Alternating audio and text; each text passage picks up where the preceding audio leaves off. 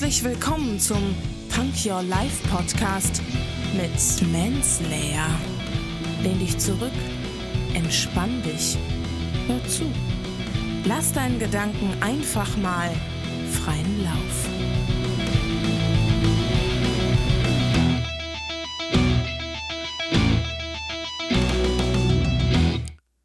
Hände hoch, Ohren auf und herzlich willkommen zu einer neuen Folge Punk Your Life.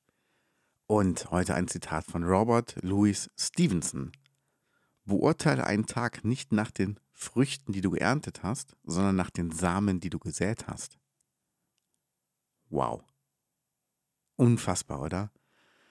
Also, wenn du an einem Tag einen Erfolg hattest, dann freu dich drüber, feier diesen Erfolg. Aber denk dran, dieser Erfolg ist morgen schon Vergangenheit.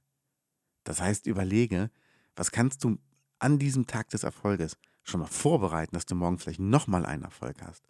Und darum geht es doch alles um die Vorbereitung. Was kann ich denn jetzt schon mal machen, damit es später besser wird?